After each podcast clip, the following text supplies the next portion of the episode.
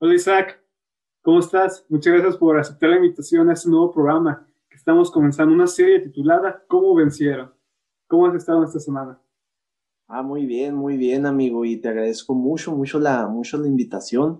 Es sin duda este un ministerio el que Dios está levantando por medio de ti en este, en este programa que, que estás emprendiendo, que estás, que estás haciendo.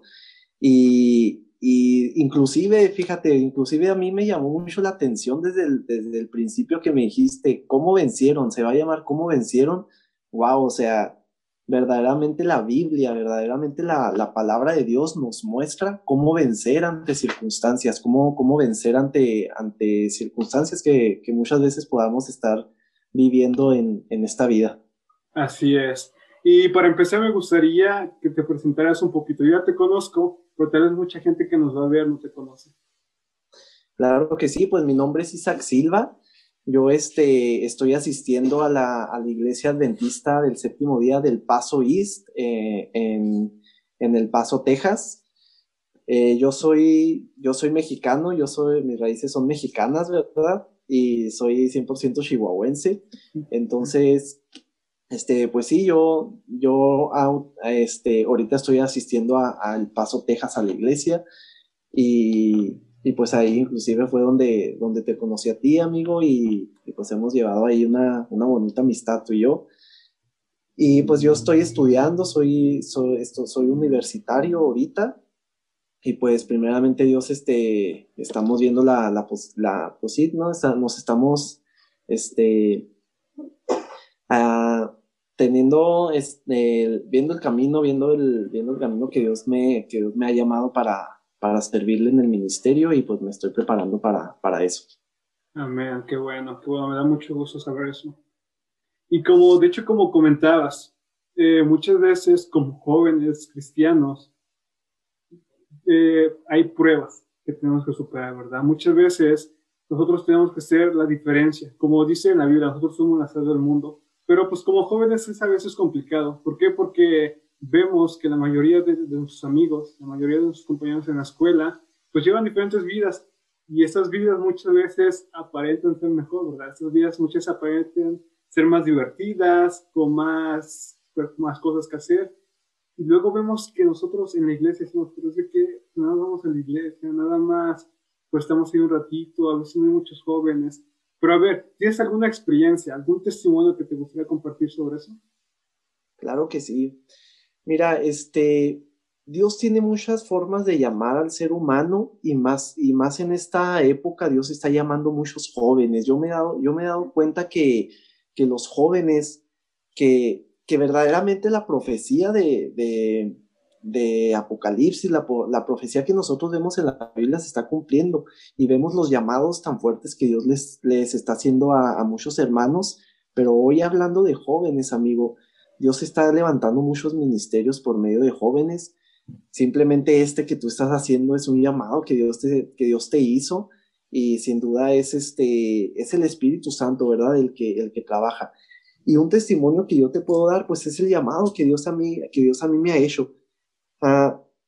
Yo centro mucho el llamado que Dios a mí me, que Dios a mí me hizo, porque, mm, pues como testimonio yo te puedo decir que yo, que yo hace unos años atrás vivía una vida completamente lejos de Dios.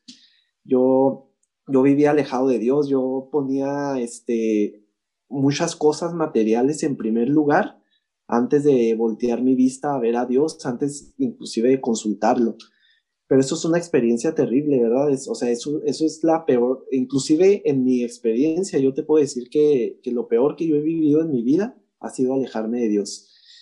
Pero ahora que, ya, ahora que, Dios llama, porque Dios llama y Dios tiene muchas formas de llamar al ser humano, pues Dios me llamó a mí y, y muchas veces yo enfrenté miedos inclusive, sea, yo, yo enfrentaba miedos, yo enfrenté muchos miedos de, de, decir, pues, ¿cómo es posible que Dios a mí me esté haciendo un llamado de, de esta magnitud, ¿no? De, o inclusive, ¿cómo, ¿cómo puede ser que Dios me esté llamando a mí a regresar, a regresar a Él, a regresar a la iglesia, cuando, cuando yo conozco quién soy, o sea, cuando yo, yo creo que, que yo no soy ni siquiera digno de, de pronunciar inclusive su nombre.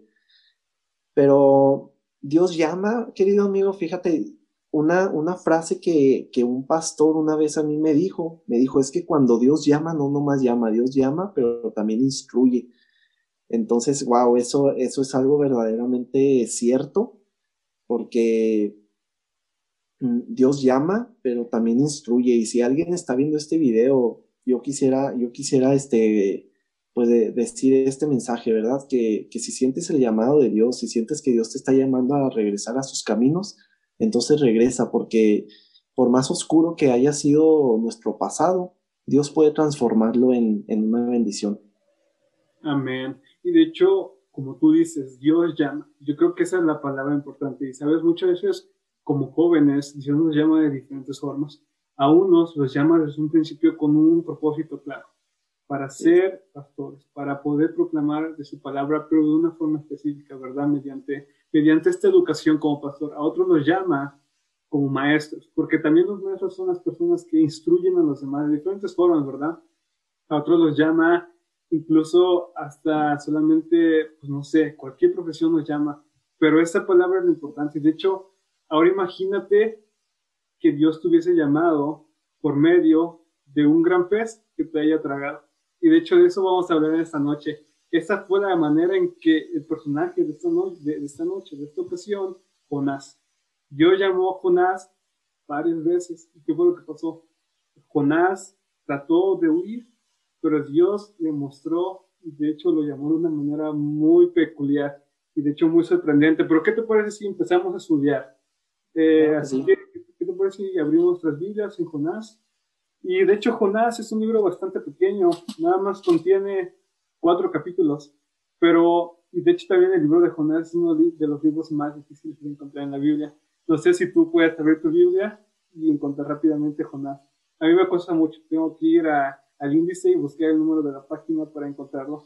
Pero aún así, Dios decidió poner la historia de Jonás en la Biblia, no solamente contarla, porque muchas veces hemos visto parábolas, muchas veces hemos visto diferentes historias que cómo Jesús hizo milagros, pero si Dios decidió que el libro de Jonás tenía que ser en la Biblia fue por alguna razón.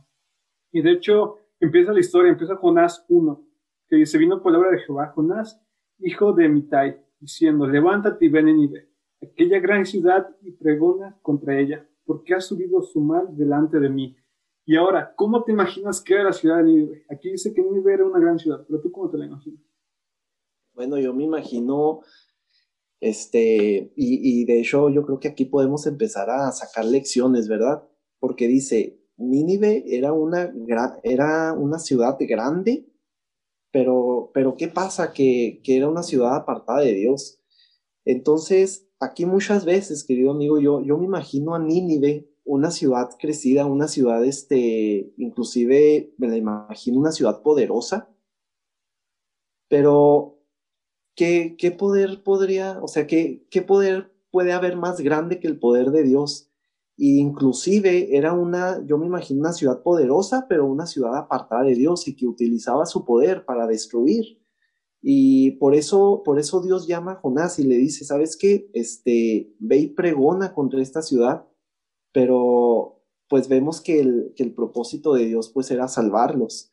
Entonces, yo sí, yo sí, este, yo sí a mí me dijeran, mm, eh, eh, hablando ahorita de, de, los llamados, hablando ahorita de, del llamado que, de los llamados que Dios hace, cómo Dios llama, pues yo diría que el libro de Jonás es un libro de, del, es el libro del llamado, o sea, yo, yo le llamaría el, libro del llamado, porque inclusive cómo, cómo comienza lo que tú acabas de leer, el capítulo 1, versículo 1, y fue palabra de Jehová a Jonás. Querido amigo, ahí ya está el primer llamado, fue palabra de Jehová. Entonces, pues Dios llama, Dios llama y Dios, y Dios llama y en este momento pues estaba llamando, llamando a Nínive.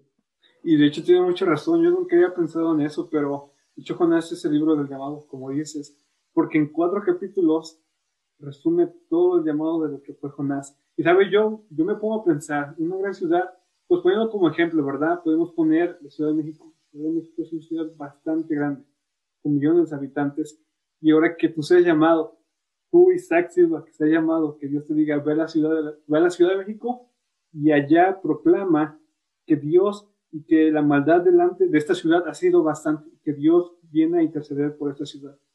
Pero yo creo que es algo complicado, ¿verdad? O sea, no es fácil simplemente decir, ve a la Ciudad de México y empieza a predicar. ¿Por qué?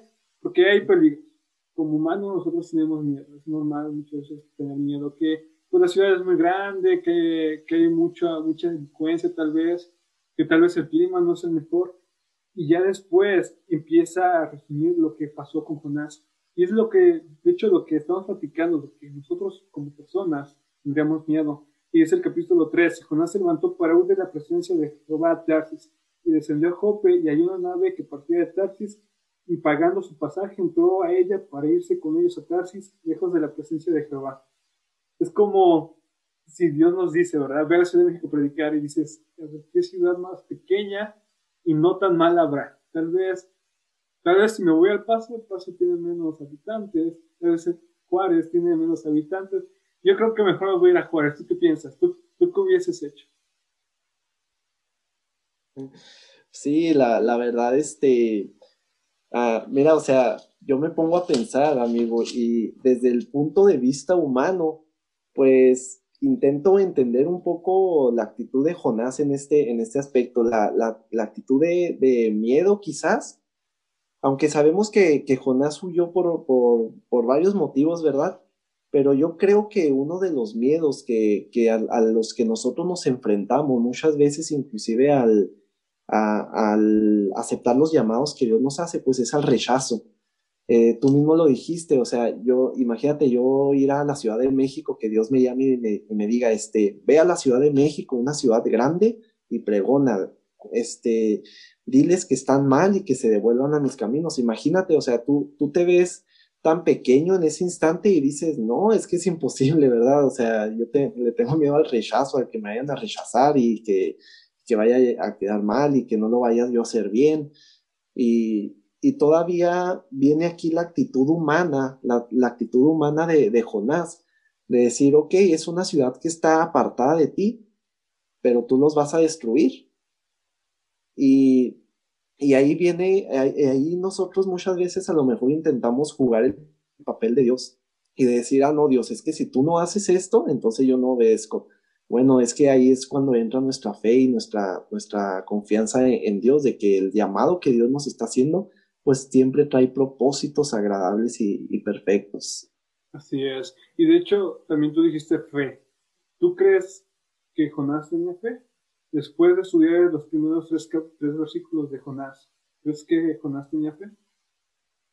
Sabes que yo, yo creo que Jonás comprendía, Jonás, Jonás sabía completamente quién era Jehová, quién era Dios, porque, eh, bueno, lo vamos a estudiar un poquito esto más, más adelante, ¿verdad? Quizás, pero, pero simplemente el, compañerismo, o sea, simplemente yo me imagino, inclusive desde que, desde que la relación que Jonás tenía con Dios, al Dios llamarlo a él, al Dios escogerlo a él y decir, tú eres el que vas a ir a, a pregonar contra esta ciudad entonces yo creo que Jonás tenía fe, inclusive a lo mejor este, esa fe que, esa fe que él tenía, pues fue probada en ese momento y, quizás la primera prueba que, que, le vino a Jonás la reprobó completamente, ¿verdad? Pero creo que sí, creo que sí, Jonás tenía fe y conocía quién era Dios, por eso, por eso este, la actitud que él, que él toma aquí.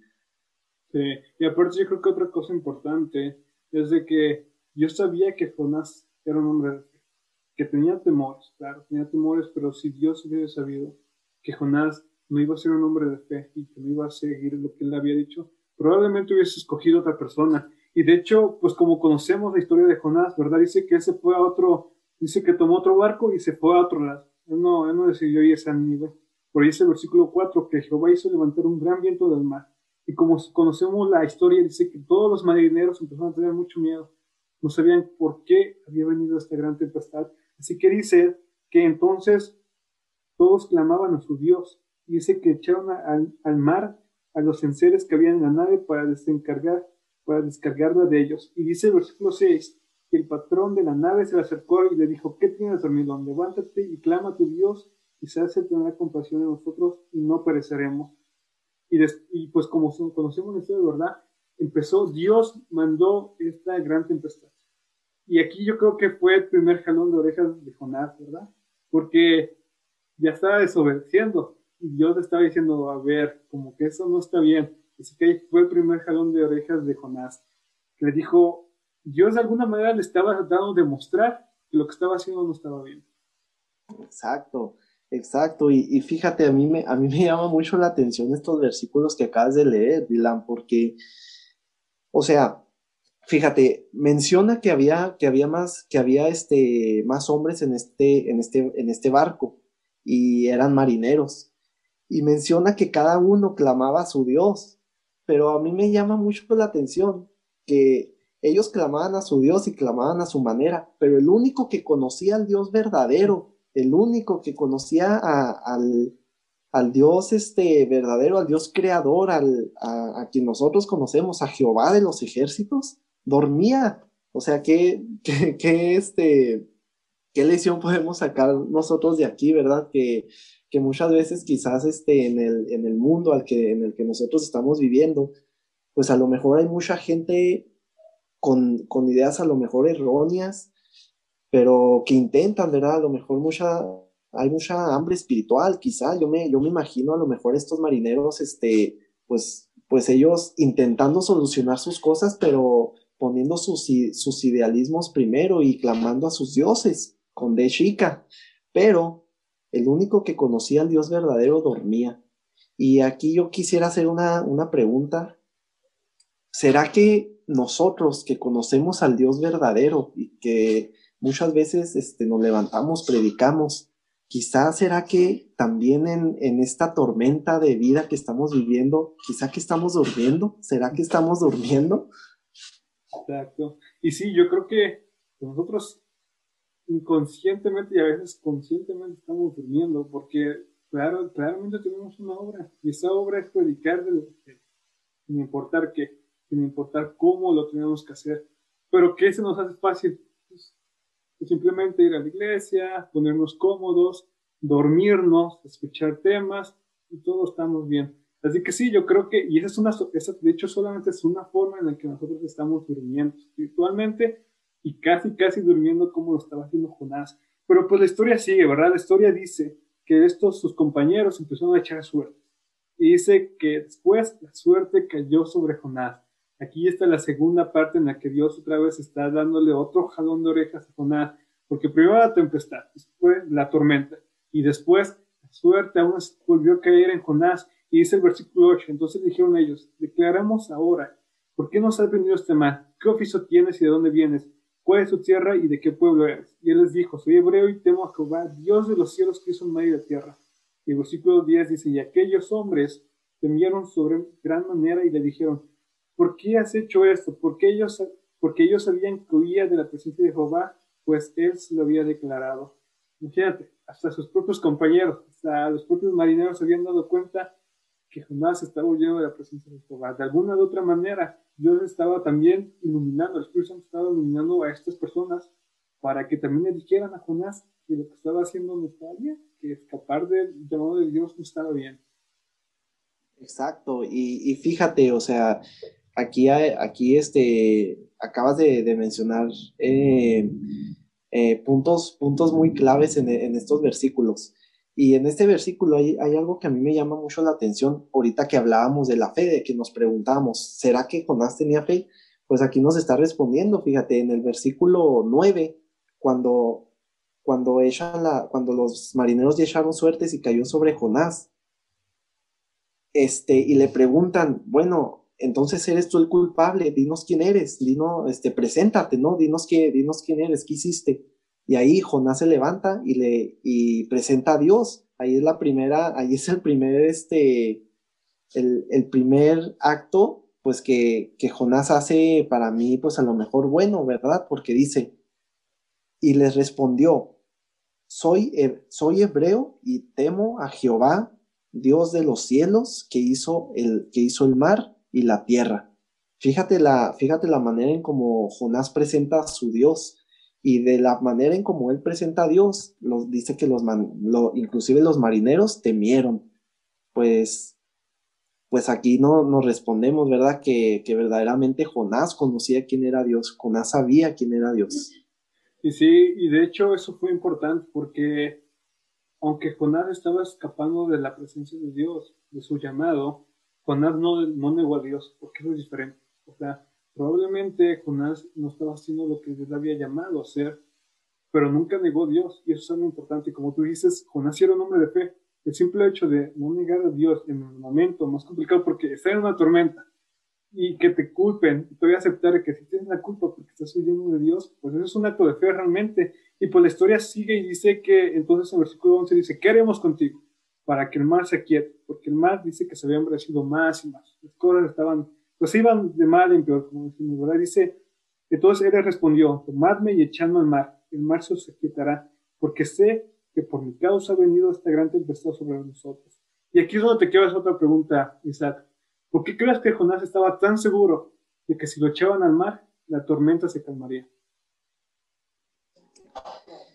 Pues volvemos a, lo mismo, ¿verdad? Este, Jonás estaba tan seguro del poder que Dios tenía y del control que, Dios tenía, porque él, él dijo, ¿sabes qué? Este, sí, fui yo el culpable, yo, yo soy el que está, que el que está huyendo del único Dios verdadero, entonces, Dios ha, Dios ha este, permitido que estemos pasando por esta tormenta. Échenme a mí al mar y el mar se aquietará. Aquí volvemos a ver la fe de Jonás, aquí volvemos a ver cómo, este, la, cómo la fe de Jonás era una, una fe completa, una fe fuerte, que él hasta dice, o sea, yo estoy seguro de que, de que Dios puede calmar esto. Yo estoy seguro de que, de que Dios de que Dios permitió este, esta tormenta, pero también él puede, él puede calmarla. Entonces me pongo a pensar y digo, entonces lo que Jonás tenía, si Jonás tenía fe, si Jonás sabía quién era Dios, si Jonás temía de Jehová, entonces Jonás este, estaba siendo verdaderamente un hijo pues rebelde, ¿no? Que se estaba, que estaba corriendo, estaba huyendo, estaba de, de, de rebelde más bien. Sí, y de hecho, pues como nosotros, ¿verdad? Muchas veces sabemos que estamos haciendo algo mal cuando sus papás nos dicen que nos quede, pues, lo hice, la verdad dura, pues castígame. Y es lo mismo que estaba pasando con Jonás, no estaba aceptando su culpa, de hecho estaba aceptando que no estaba haciendo lo que Dios le estaba llamando. Y ya después en la historia empieza, de hecho marca una pauta en la vida de Jonás. Y de hecho muestra cómo Jonás realmente un simple acto de poder decir que su Dios en el que él creía estaba acusando todo eso por lo que estaba, pues, simplemente por huir de, lo, de, su, palabra. Entonces fue cuando hizo que incluso esas personas cambiaran de opinión, porque dice el versículo 14, entonces clamaron a Jehová y dijeron, te rogamos ahora Jehová, que no perezcamos nosotros por la vida de este hombre, ni pongas sobre nosotros la sangre inocente, porque tú Jehová has hecho como has querido. ¿A, quién estaba, a qué Dios estaban refiriendo estos, estos, estos marineros? Yo creo que ellos hicieron todos los dioses a los que oraban, que mencioné al principio, los hicieron a un lado. Empezaron a ver que el Dios de Jonás era el Dios que estaba mandando todo esto, y era el único Dios que iba, que iba a hacer que esa tempestad cambiara. Así que aquí es de hecho, podemos empezar a ver cómo, por qué Dios había escogido a Jonás para que fuera una gran ciudad y pudiese predicar a esa ciudad y lo pudiese cambiar. Si pudo cambiar a unos marineros simplemente por la tormenta y por demostrar la fe y cómo adoraba a Dios, yo creo que, que, ahí es donde empezó realmente el plan de Dios con Jonás. ¿Tú qué opinas? Yo opino exactamente lo mismo. Y, y fíjate, este, yo, yo creo que verdaderamente Jonás tenía, o sea, que verdaderamente Jonás era una herramienta poderosa en las manos de Dios, pero como te digo, estaba siendo rebelde y Dios lo estaba llamando y le estaba dando segundas y terceras oportunidades. Entonces, aquí a mí me llama la atención, fíjate la convicción y, y, y cómo, cómo, por medio de, de, este hijo rebelde, Dios fue capaz de transformar las, las vidas de, de, estos marineros, inclusive tú lo, tú lo acabas de mencionar, y aquí en el capítulo 14 nos lo dice, entonces clamaron a Jehová, o sea, en los primeros capítulos nos decían, ellos clamaban a sus dioses, pero después Jonás les presenta quién es Jehová, y ahora aquí en el versículo 14 ellos claman ahora al Dios verdadero y se devuelven y voltean a ver a Dios y dicen, ah, entonces es Jehová el Dios verdadero. Nuestros dioses no fueron capaces a lo mejor de, de detener la tempestad, pero aquí venimos, volteamos a ver a Jehová y decimos, ahora rogué, dice el versículo 14, rogamos, te rogamos ahora Jehová que no perezcamos nosotros por la vida de este hombre. Fíjate a qué, a qué magnitud, fíjate a qué, a qué este, a qué magnitud era la, convicción de, Jonás de que existía Dios, que, fue capaz, ¿verdad?, de, de, guiar al camino correcto a, a, estos hombres. Exacto, y de hecho aquí vemos cómo la vida de Jonás, incluso cómo el testimonio de Jonás por lo que estaba pasando es lo que influyó a otras personas que conocieron a Dios. Y eso lo podemos comparar y de hecho lo podemos apropiar para nosotros, ¿sabes? Muchas veces nuestro testimonio, nuestra forma de vivir, la forma en que la gente ve cómo nosotros vivimos, cómo nosotros reaccionamos ante diferentes circunstancias, es lo que hace que las demás personas vean el Dios real, el Dios en el que nosotros creemos. Y al igual que Jonás, por su testimonio, por la forma en la que él predicó de Dios, sabiendo que era el único Dios que existía, pues es como pudo cambiar a esas personas. Y yo creo que, sabes, muchas veces, como te decía, nuestro testimonio es lo que hace que cambie. Y yo, por ejemplo, me ha pasado que en la escuela me han dicho que, pues de hecho cuando estaba, cuando, eh, cuando iba allá en Puebla, en la universidad, de hecho iba a una universidad y como a dos calles había una gran avenida. Toda esta avenida era de puros bares, de puros santos. Así que pues ya te imaginarás, ¿no? O sea, salían de la escuela, tenían descanso a veces de clases y se iban allá, se iban a tomar, que se iban a comer eso y siempre pues me invitaban. Y muchas veces como jóvenes tenemos esta presión. Cuando vemos que todo este grupo empieza hacer algo que nosotros no hacemos, entonces empieza esta presión muy fuerte y pues, sabes, yo sí tenía muy claro lo que tenía que hacer y lo que no tenía que hacer. Y de hecho, cuando iba, iba a restaurantes y de hecho nada más iba a ver la Champions porque pues, sabes, la pasan ahí, ¿no? Iba a ver el fútbol. Pero muchas veces me llegaban a ofrecer, me decían, yo te invito aquí a una cerveza, o sea, yo te la invito porque tú me ayudas en esto de otro, pero el testimonio que yo daba al no tomar, al no hacer lo que ellos hacían, es lo que ellos se daban cuenta de cómo yo era diferente. Me decían, ¿sabes? Me, me preguntaban, ¿por qué no toma? Digo, pues porque realmente, y de hecho, muchas veces la gente conocimos, es de que mi religión no me lo permite. Yo creo que esa no es la palabra, porque realmente nosotros tenemos nuestro libre albedrío, podemos hacer lo que queramos pero Dios nos dice, no lo hagas para que te vaya bien.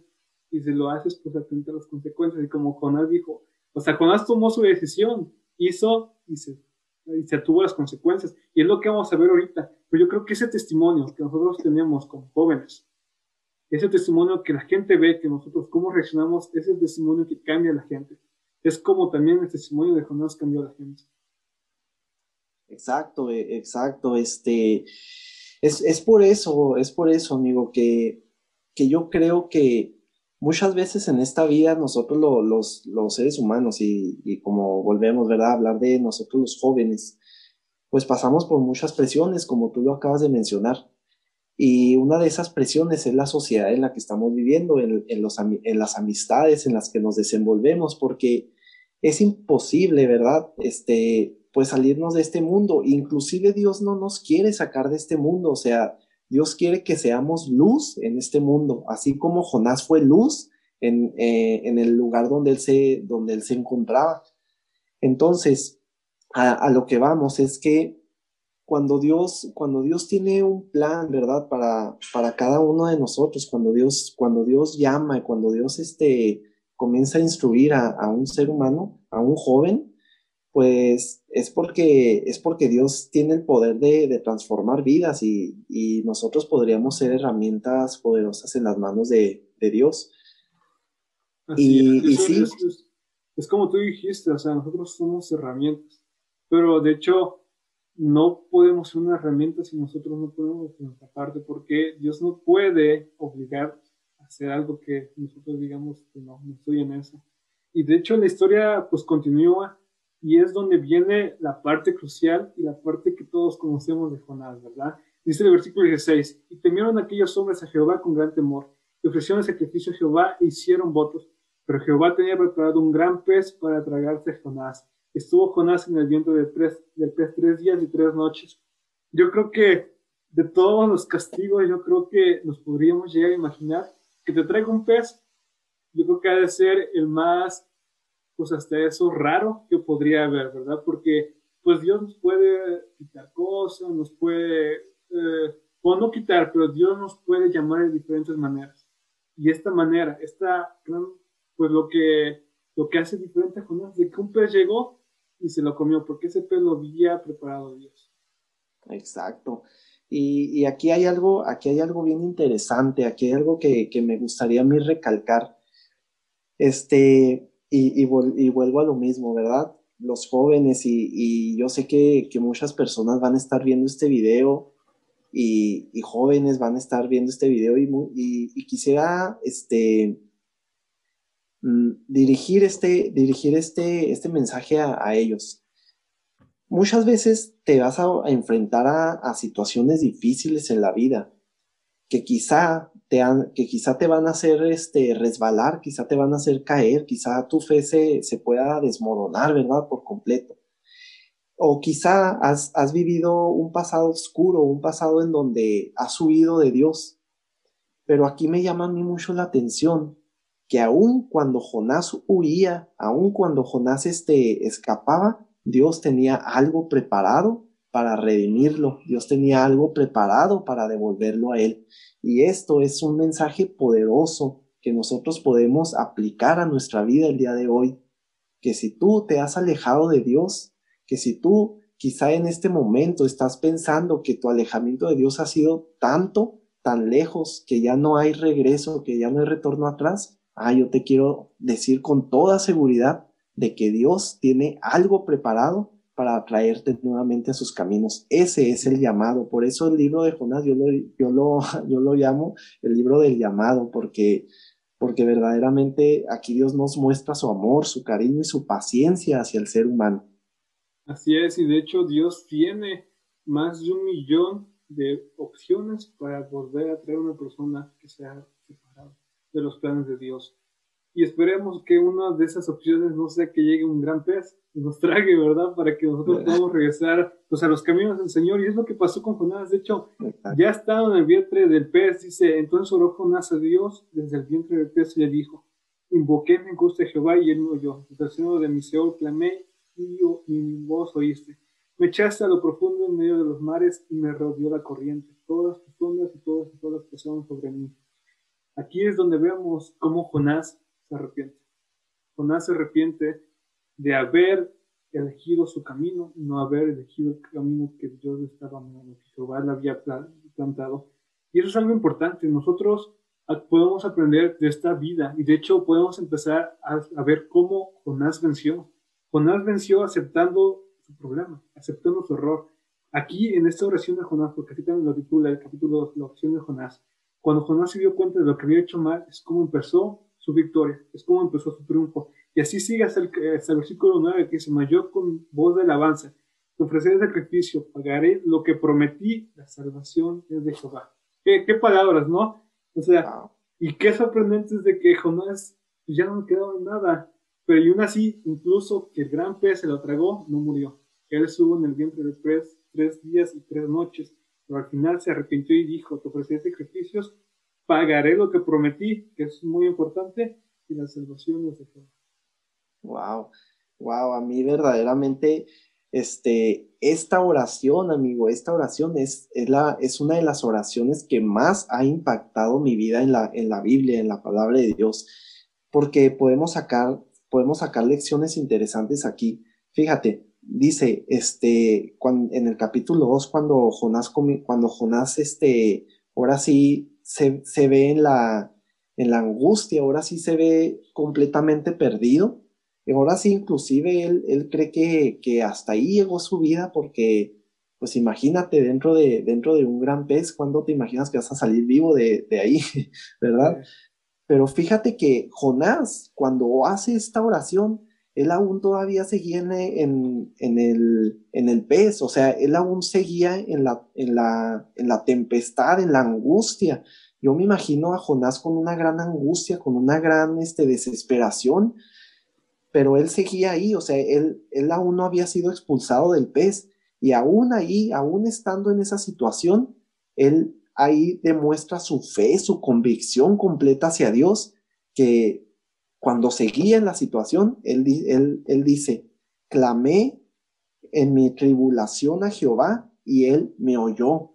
O sea, qué, qué interesante que, que, muchas veces quizá nosotros nos podamos eh, sentir, sentir en la angustia, sentir en la, en la desesperación, estar en el clímax del problema, porque aquí Jonás se encontraba en el clímax de, de, la situación, en el clímax del, en el clímax del drama que él estaba viviendo.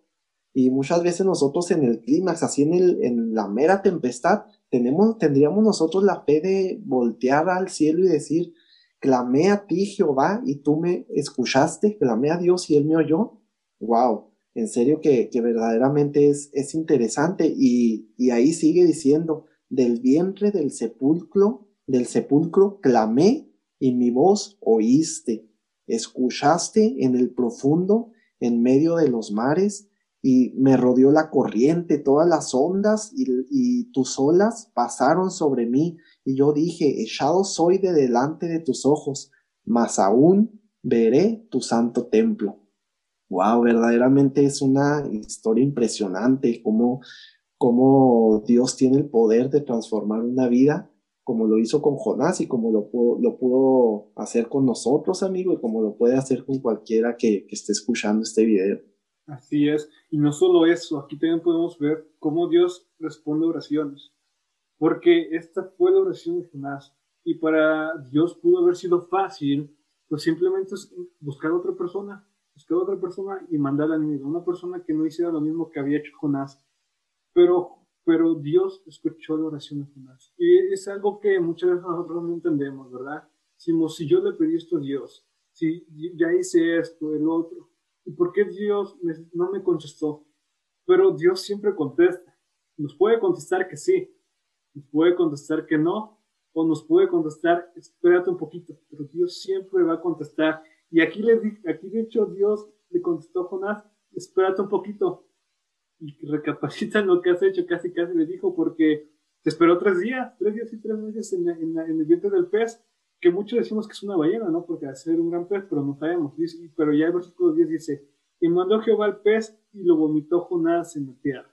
En ese momento Dios ya había escuchado la oración de Jonás y Dios ya había hecho el pueblo vomitar. Y el capítulo 3, versículo 1, también menciona algo más, el 1 y el 2. Dice, entonces, dice, vino palabra de Jehová por segunda vez a, Jehová, a Jonás diciendo, levántate y ven a aquella gran ciudad y proclama en ella el mensaje que yo te diré. Aquí Dios le dio una segunda oportunidad a Jonás. Y yo creo que no a muchos nos ha dado Dios segundas oportunidades. Y es por eso que nosotros tenemos que aprovechar la primera oportunidad que se nos venga. Si Dios nos pone como llamado de hacer esto de hacer el otro, tenemos que buscar la forma en la que nosotros podamos cumplir, cumplir este plan. Porque en esta ocasión Dios les dio una segunda oportunidad a Jonás. Pero nosotros siempre no tenemos que esperar por segundas oportunidades. Y ya tenemos una oportunidad, tenemos que ir firmemente con esa oportunidad. Y es por eso también que empecé con este, con este, bueno, no sé si es llamado ministerio, pero con este proyecto este, esta serie llamada ¿Cómo vencieron? Como joven cristiano, yo entiendo que mi propósito, mi llamado de Dios es predicar de una u otra forma. Sabes, muchas veces a mí se, tal vez se me dificulta ir casa por casa y tocar y dar una revista o platicar, pero a mí me gusta hacer ese tipo de interacciones, me gusta mucho predicar, me gusta mucho a veces cantar, aunque no cante bien, ¿verdad? pero me gusta, me gusta también platicar como amigos, buscar proyectos, esa es una forma en la que yo pienso que podemos tocar más personas. Y si Dios me está dando esta oportunidad, tengo que aprovecharla, porque no sabemos si Dios nos va a dar una segunda oportunidad. Exacto, exacto, exacto. Y, y, aunque nosotros sabemos y aunque nosotros este, leyendo la Biblia nos damos cuenta de que adoramos y, y servimos a un Dios de siempre de nuevas oportunidades, pues, ¿por qué, ¿por qué esperar oportunidades? ¿Por qué esperar y por qué no, por qué no aceptar estas oportunidades que, que Dios nos está dando hoy? Por eso la Biblia dice, hoy es el día de buenas nuevas, hoy es el día de llamado y es el día de salvación, porque si oyeres hoy tu voz, no endurezcas tu corazón. Si Dios hoy te está llamando, si Dios este, te llamó a ti, amigo, a, a hacer este proyecto, tú aprovechaste y tú estás aprovechando y esta, y esta es una herramienta en la que, en la que Dios va a llegar a muchas almas.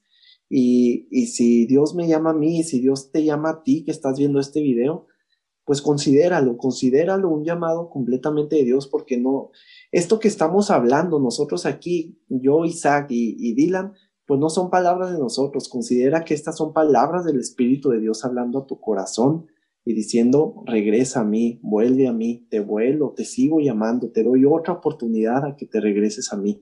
Y ese es el Dios al que, al que servimos, ese es el Dios al que adoramos. Así es. Y como seres humanos, pues muchas veces nos ponemos a pensar, yo no soy perfecto, así que ¿cómo no siendo perfecto voy a empezar este, un nuevo proyecto? ¿Cómo voy a pasar a participar en la iglesia si yo no soy perfecto? Si hago esto y el otro y el otro. Pero pues te quiero decir que nadie es perfecto, solamente ha habido perfecto una persona. ¿Y quién ha sido esa persona? Cristo Jesús. Así es, así que ¿Sabes? De hecho, la Biblia menciona que si nosotros confesamos los pecados, Dios es fiel y justo y las perdona y dice que toma todos esos pecados y los tira al fondo del mar, donde nunca más se vuelve a acordar. Pero ya después viene otra parte. Si nosotros nos arrepentimos y ya vemos que eso que estamos haciendo no está bien, pues es tratar y hacer todo lo que podamos por seguir adelante y no volver a cometer eso. Pero, pues sabes, como, como sabemos, el enemigo es el que nos empieza a poner estos pensamientos de que yo soy perfecto, de que por qué voy a hacer esto, es de que es un compromiso conmigo y con Dios, y si no lo cumplo, pues voy a quedar mal con Dios. Es probablemente lo que también Jonás pensaba. Es lo mismo que Jonás pensaba, esos temores, es todas estos, esas preocupaciones. Pero al final Dios les dio una segunda oportunidad. Y es por eso que también es, es, es mi invitación, ¿verdad? Como tú lo dices, que si Dios está llamando a tu corazón mediante lo que estamos hablando, mediante otros, eh, otras reflexiones, otros temas si has escuchado, acércate a Dios y haz lo que Dios está diciendo. Y es lo que pasó. Dice el versículo 3, dice, y se levantó Jonás y fue a Nínive conforme a la palabra de Jehová. Y era Nínive una ciudad grande en extremo de tres días de camino. Comenzó Jonás a entrar por la ciudad caminando de un día y predicaba diciendo, aquí a 40 días Nínive será destruida. Y ahora, una gran ciudad una ciudad llena de maldad. ¿Tú crees que las personas se van a repetir o no? Sinceramente. Sinceramente, desde mi punto de vista humano, no. O sea, sinceramente, desde mi punto de vista humano, y, digo desde mi punto de vista humano, porque nosotros vemos la, vida desde una perspectiva, pues, tanto cerrada, ¿verdad? Comparada a la, a la perspectiva que Dios tiene. Pero desde mi punto de vista, yo, yo por eso te decía en el, en el principio de este estudio que, que, entendía un poco, ¿verdad? A lo mejor este, entendía un poco la actitud de Jonás, de, del temor de, al ser rechazado, porque yo no, yo no hubiera esperado, la verdad, que, que le hubiera escuchado una sola palabra. Yo no hubiera escuchado, yo no hubiera esperado que, que la ciudad se hubiera arrepentido de la forma en cómo se, como se arrepintió. Y todavía el, ver cómo Dios es clemente y misericordioso y les da una nueva oportunidad y los perdona. Así es, y de hecho el versículo 6 es la, la respuesta. Dice, bueno, el versículo 5 dice, y los hombres de Nínive creyeron a Dios y proclamaron ayuno, y se vistieron de silicio desde el mayor hasta el menor de ellos. Qué, qué, qué increíble es el poder de Dios, que cuando nosotros vemos un mar frente a nosotros, Dios ve un camino. Dios hace un camino en medio de un mar. En este caso, Dios toma una ciudad llena de pecado, una ciudad muy mala, y la convierte solamente con, usar a una sola persona, con usar solamente a Jonás. Así que si tú crees, probablemente las personas que nos están viendo, si, si tú crees que no va a pasar lo que Dios quiere que pase, no lo dudes, porque Dios va a usar diferentes métodos que probablemente para nosotros, como habíamos dicho, esta ciudad, para nosotros, mm, probablemente pon tú un 3% se iba a arrepentir, iba a cambiar. Pero los planes de Dios que dicen en la Biblia eran diferentes. Los planes de Dios que, tiene, que tenía para Jonás, los planes que tiene para nosotros son diferentes. Que cuando nosotros vemos un mar, Dios ya preparó un camino. Y dice que llegó la noticia de ser rey de Nínive y se levantó de su silla se despojó de su vestido y se cubrió de silicio y se sentó sobre ceniza. Hasta el rey de, hasta el rey de Nínive hizo lo que Jonás estaba diciendo. Así es, fíjate, wow, qué, qué impresionante, la verdad. Eh, bueno, ahora, ahora viéndolo, ahora viendo esto, Ahora, este, tomando el ejemplo que, que me ponías, Dylan, eh, al principio, que si Dios me llama y te, te dice, ve a México y, predica, y, bueno, pasó todo lo que pasó, llegas a México, comienzas a predicar y ves que todo el mundo se empieza a arrepentir, ves que todo el mundo este, se, se humilla ante Dios y no solo eso, se, se visten de silicio, empiezan a ayunar y se empiezan a convertir. Bueno, pues entonces para mí sería una, una completa, o sea, algo impresionante que cambiaría mi vida y diría, entonces con más fuerza predico. Pero aquí vuelve a caer Jonás, aquí vuelve a caer Jonás y se enoja y, y este, y bueno, vuelve, vuelve a, vuelve, a fallar, ¿verdad? Después de verle el poder de Dios que tuvo para, para, este, para que toda esa ciudad se comenzara a arrepentir, pues, pues aquí otra vez Jonás comienza, comienza a caer. Así es. Y pues, como tú dijiste, o sea, nosotros, al ver que todas esas personas, esta gran ciudad, todos, desde el mayor hasta el pequeño, están repitiendo, pues sería un, o sea, sería un asombro tan grande como ver el poder de Dios en esa ciudad, que sería, pues realmente sería una alegría en nuestro corazón. Pero ¿qué pasa con Jonás? Y de hecho es el título del capítulo 4, el enojo de Jonás. Pero Jonás se apresumbró en extremo y se enojó. Pero a Jehová y dijo, oh Jehová, ¿no es esto lo que yo decía, aún estando en mi tierra? Por eso me apresuré, me apresuré a ir a Tarsis, porque yo ya sabía que tú eres Dios clemente y piadoso, tarde en enojarse y grande misericordia, y que te, y que te arrepientes del mal. ¿Por qué dijo esto Jonás? ¿Tú cómo justificarías el enojo de Jonás? Mira, este, Aquí, aquí eh, en tu Biblia, en tu, en, tu, en tu traducción dice el enojo de Jonás, el capítulo. Aquí mi Biblia dice egoísmo de Jonás. Mm. Creo que, creo que verdaderamente Jonás era, un, era egoísta y él estaba intentando este, hacer, hacer el papel, jugarse el papel de, el papel de Dios. Y aquí Jonás hace, Jonás en el, en el capítulo 4, en el versículo 2, Dice, y oró a Jehová, o sea, todavía Jonás tenía fe, todavía Jonás sabía que Dios existía y ora a él y le dice, ahora, oh Jehová, ¿no es esto lo que yo decía estando aún en mi tierra? O sea, queriendo Jonás, este, hacer ver como que, no te dije que yo tenía razón y tú no. O sea, no, no te dije que esto era lo que iba a pasar, por eso no quería venir. O sea, él, él intentando, este, darle una, sí, tener la razón y darle, o sea, darle una explicación a Dios de lo que estaba pasando. Amigo, ¿quiénes somos nosotros para, para nivelarnos al nivel de un Dios creador, de un Dios omnipotente? Es ahí cuando, cuando este, nosotros tenemos, es ahí cuando este libro nos llama al morir al yo, al que, al que nosotros no confiemos más, ¿verdad? A lo mejor en nosotros mismos, sino que nos devolvamos completamente a Dios y pongamos nuestra confianza en Él, en que si Él nos llamó, en que si Él nos, nos, este, nos está instruyendo, entonces confiemos completamente en que las cosas como Él las está haciendo, Él las está haciendo por un motivo. Así es. Y ahora fíjate el grado al que llegó el enojo de Jonás. Dice el versículo 3.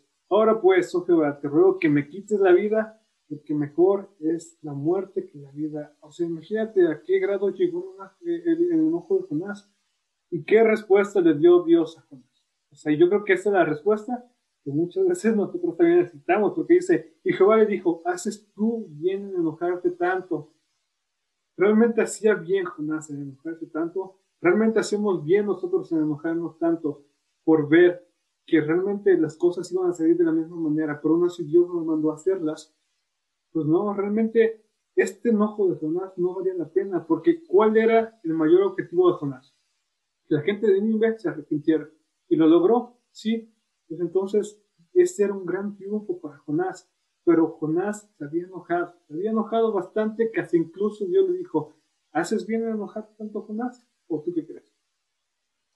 Exacto, fíjate, este, ¿haces bien en enojarte tanto? Bueno, es que, es que muchas veces, amigo, este, muchas veces nuestro, nuestro egoísmo, nuestro, pues nuestra vida pecaminosa, ¿verdad? Nuestro, nuestra, nuestra vida que nosotros vivimos nos lleva, nos lleva a tener estas actitudes.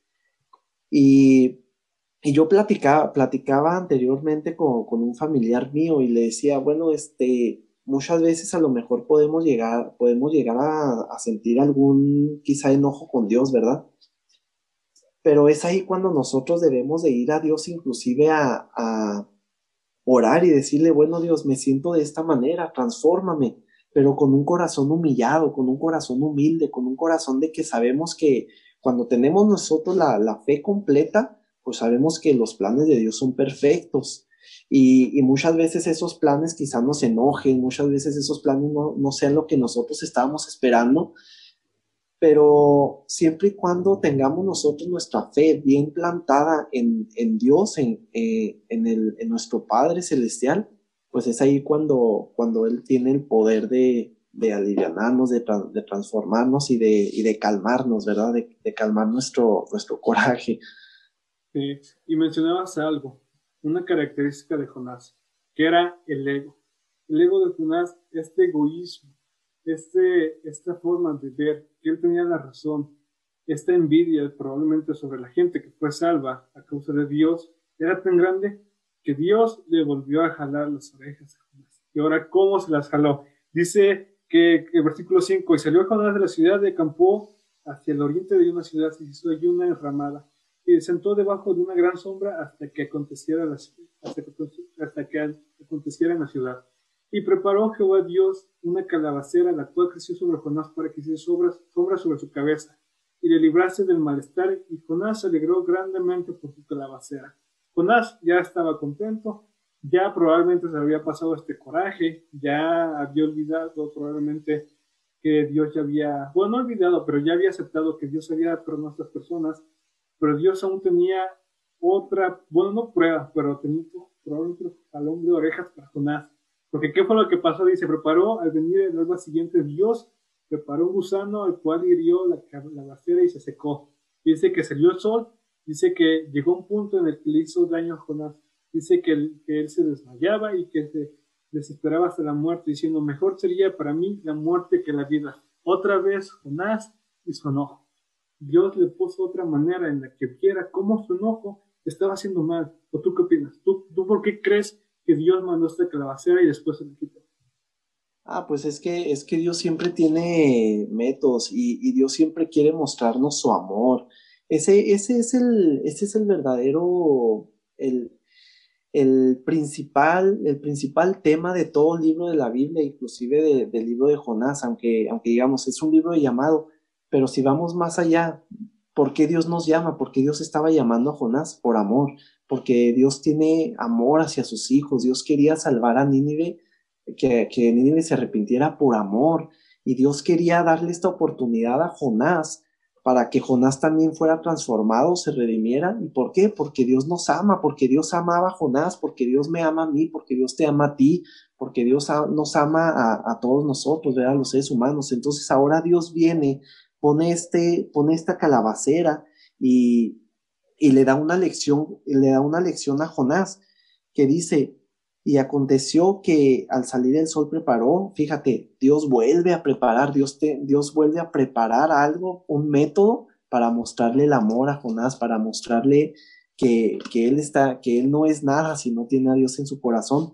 Y, y este, Dios prepara esta, esta calabacera y Dios prepara aparte un gusano que la que este que, se la coma y cuando y dice dice la Biblia y en el capítulo en el versículo 10, perdón, dice, y dijo Jehová, tuviste tú lástima de la calabacera en la cual no trabajaste, ni tú la hiciste crecer, que en espacio de una noche nació y en espacio de otra noche pereció. Y aquí hace una pregunta clave Dios a Jonás en el versículo 11 y dice, y no tendré yo piedad de Nínive, aquella grande ciudad donde hay más de 120 mil personas que no conocen su mano derecha ni su mano izquierda y muchos animales. Y aquí termina el libro, amigo. Wow, o sea, eh, verdaderamente termina el libro con una pregunta que nos hace reflexionar sobre la piedad, la misericordia y el amor que Dios tiene para el ser humano. Este es el mensaje, este es yo creo que este es el mensaje central de este libro. y de todo, y de todo el libro y de, y de toda la, la, la Biblia entera, ¿verdad? El amor de Dios hacia el ser humano, la piedad que Dios ha tenido hacia con nosotros. Dios usa tantas diferentes maneras para que nosotros podamos entender sus planes, así como Dios usó esta calabacera para mostrarle a Jonás cómo Dios se preocupaba tanto por esta ciudad de Nínive, sin importar que fuera mala, sin importar que estuviese en, un estatus pésimo. Pero Dios le mostró este ejemplo, que con usar solamente una planta, una calabacera, le dijo, tú que no hiciste nada por esta calabacera, te enojas, ahora imagínate yo, imagínate que ellos son mis hijos, ¿cómo no voy a arrepentirme? ¿Cómo, cómo no voy a hacer y me voy a sentir mal por esos hijos?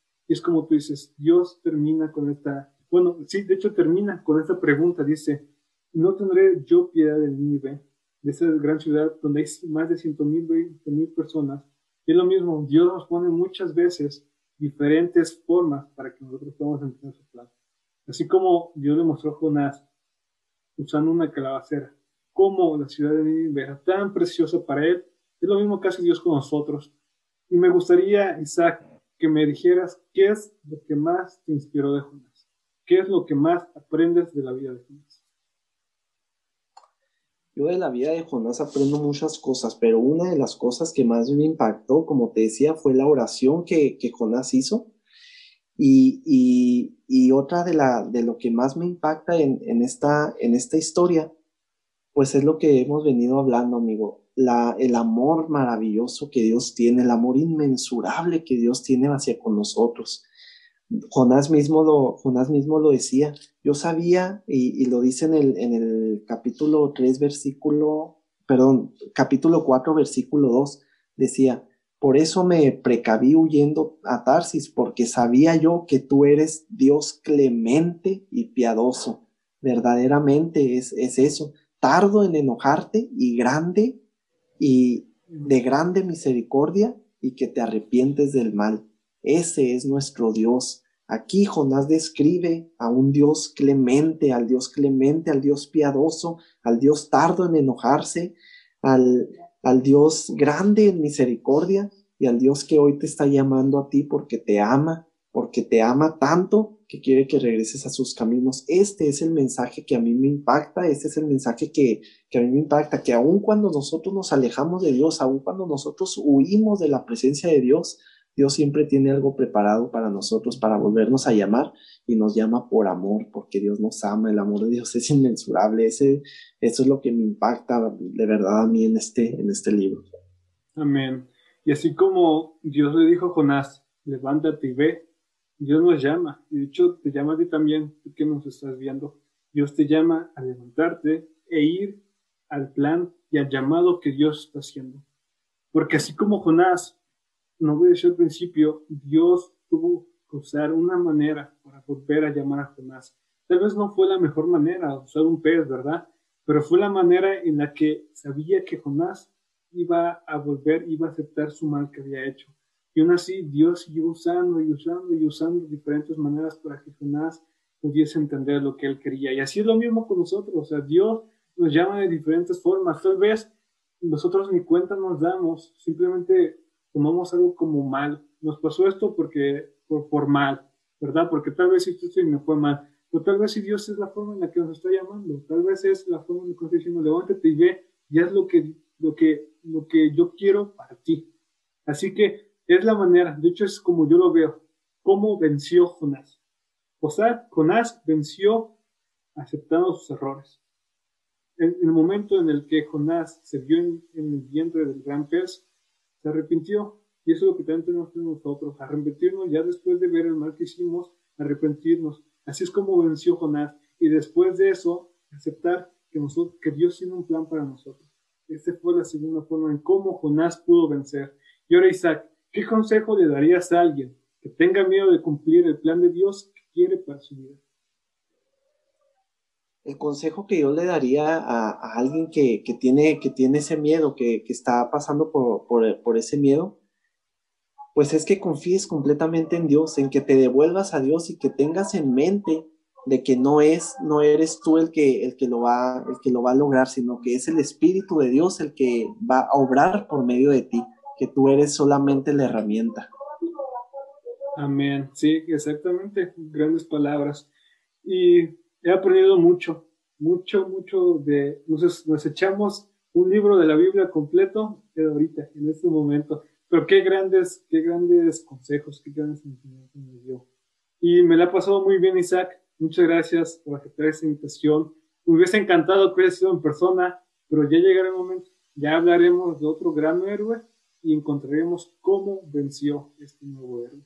Así que muchas gracias por aceptar la invitación y sigamos orando para que este gran proyecto que tenemos pueda ser de bendición y pueda llegar a muchas personas. Y ahora, ¿cómo, cómo te puede encontrar la gente en tus redes sociales? ¿Te gustaría compartir? Pues a mí me pueden encontrar en Facebook como Isaac Silva, así, me, así me pueden encontrar, este, eh, búsquenme y, cualquier duda, cualquier duda, inclusive si, si quieren comenzar un estudio bíblico, eh, ahorita hay, muchas, hay muchos métodos de hacer estudios bíblicos online, eh, búsquenos a mí, a, mí como Isaac Silva en Facebook, a mi amigo Dylan Ramírez, búsquenos y, y si tienen dudas sobre, sobre este sobre, sobre este video, si quieren comentarnos algo, pues díganoslo, ¿verdad? Y, y, vamos, a, vamos a estar orando por ustedes. Yo, yo llamo a las personas a que si tienen alguna petición o algo, nos lo hagan saber y, y pues vamos a, vamos a ser ahora sí que guerreros de, de oración y intercediendo por, por personas, ¿verdad? Ese es el, ese es el propósito. Muchas gracias, Isaac. Muchas gracias y grandes palabras. Y muchas gracias por acompañarnos en este primer episodio de esta serie titulada Cómo vencieron. Y que el Espíritu Santo sea el que nos guíe para los siguientes planes que Dios tenga con nosotros. Nos vemos pronto.